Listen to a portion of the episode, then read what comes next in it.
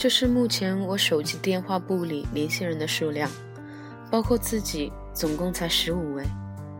今天中午，姐姐跟在老家的妈妈通电话后对我说：“村里那个放牛为生的老人前天去世了。”我点点头说：“哦。”姐姐看着我，沉默一会儿说：“我觉得你现在越来越冷漠，好像对很多事都不关心一样。”我笑着说：“没有啊。”其实我记得那个老头，他的牛我小时候偷偷骑过，我也被他用抽牛的鞭子轻轻抽过。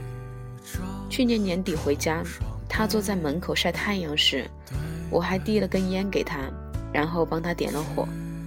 当他抽一口，然后眯着眼睛问：“孩子，你是谁家孩子呀？”我笑着说：“吕家的呀，以前偷偷骑你家牛那个。”他点点头说。哦，是你小子呀，长这么高了呀，赚大钱回来了是吧？一个小时后，我从舅舅家回来，见他还坐在那里，就对他笑了笑。他眯着眼睛看着我，然后挥了挥手，大声说：“孩子，你是谁家孩子呀？”我扭头笑了笑说：“李家的，以前偷偷骑过你家牛那个。”他点点头，浑浊的眼睛里。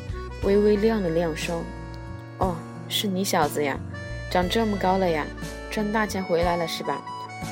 我停下脚步，想走过去帮他把落在他头顶的一根白线拿掉时，他的儿子从屋里快步走出来，冲我摆摆手说：“你跟着傻老头哪里聊得清啊？走你的！”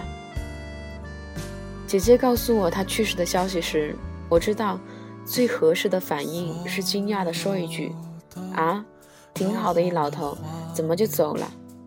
然后再用半小时跟他聊聊关于老头、关于过去的那些事，聊得深了，再感叹一句成长的代价和生命的无常，最后用一句多陪伴家人作为话题的结尾。但我没有，我只说了一声“哦”。我见过很多孤独的定义和为什么孤独的原因。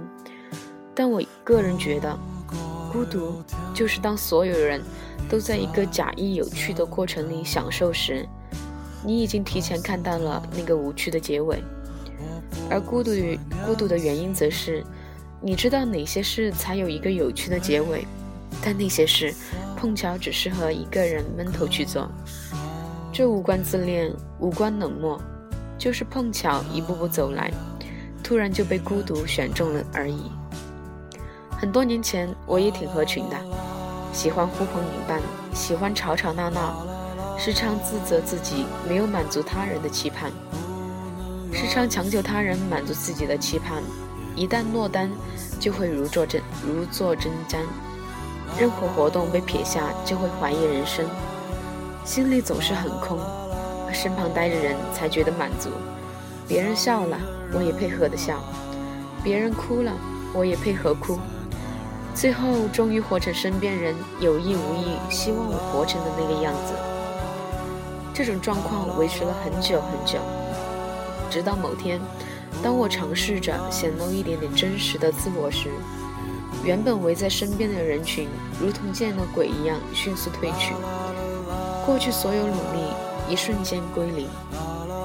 面对那些背影，我觉得绝望，但他们说是你变了。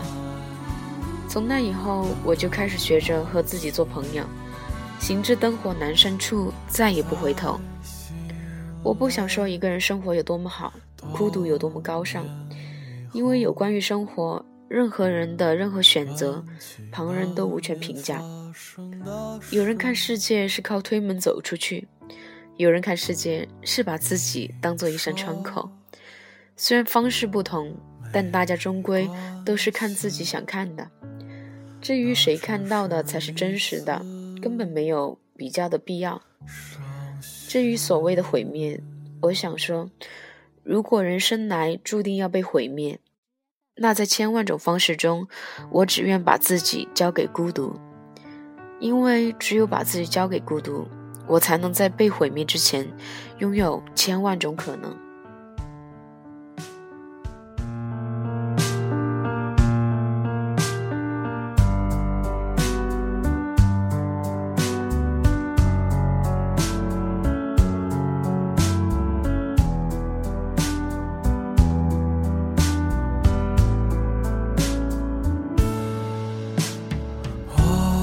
soul.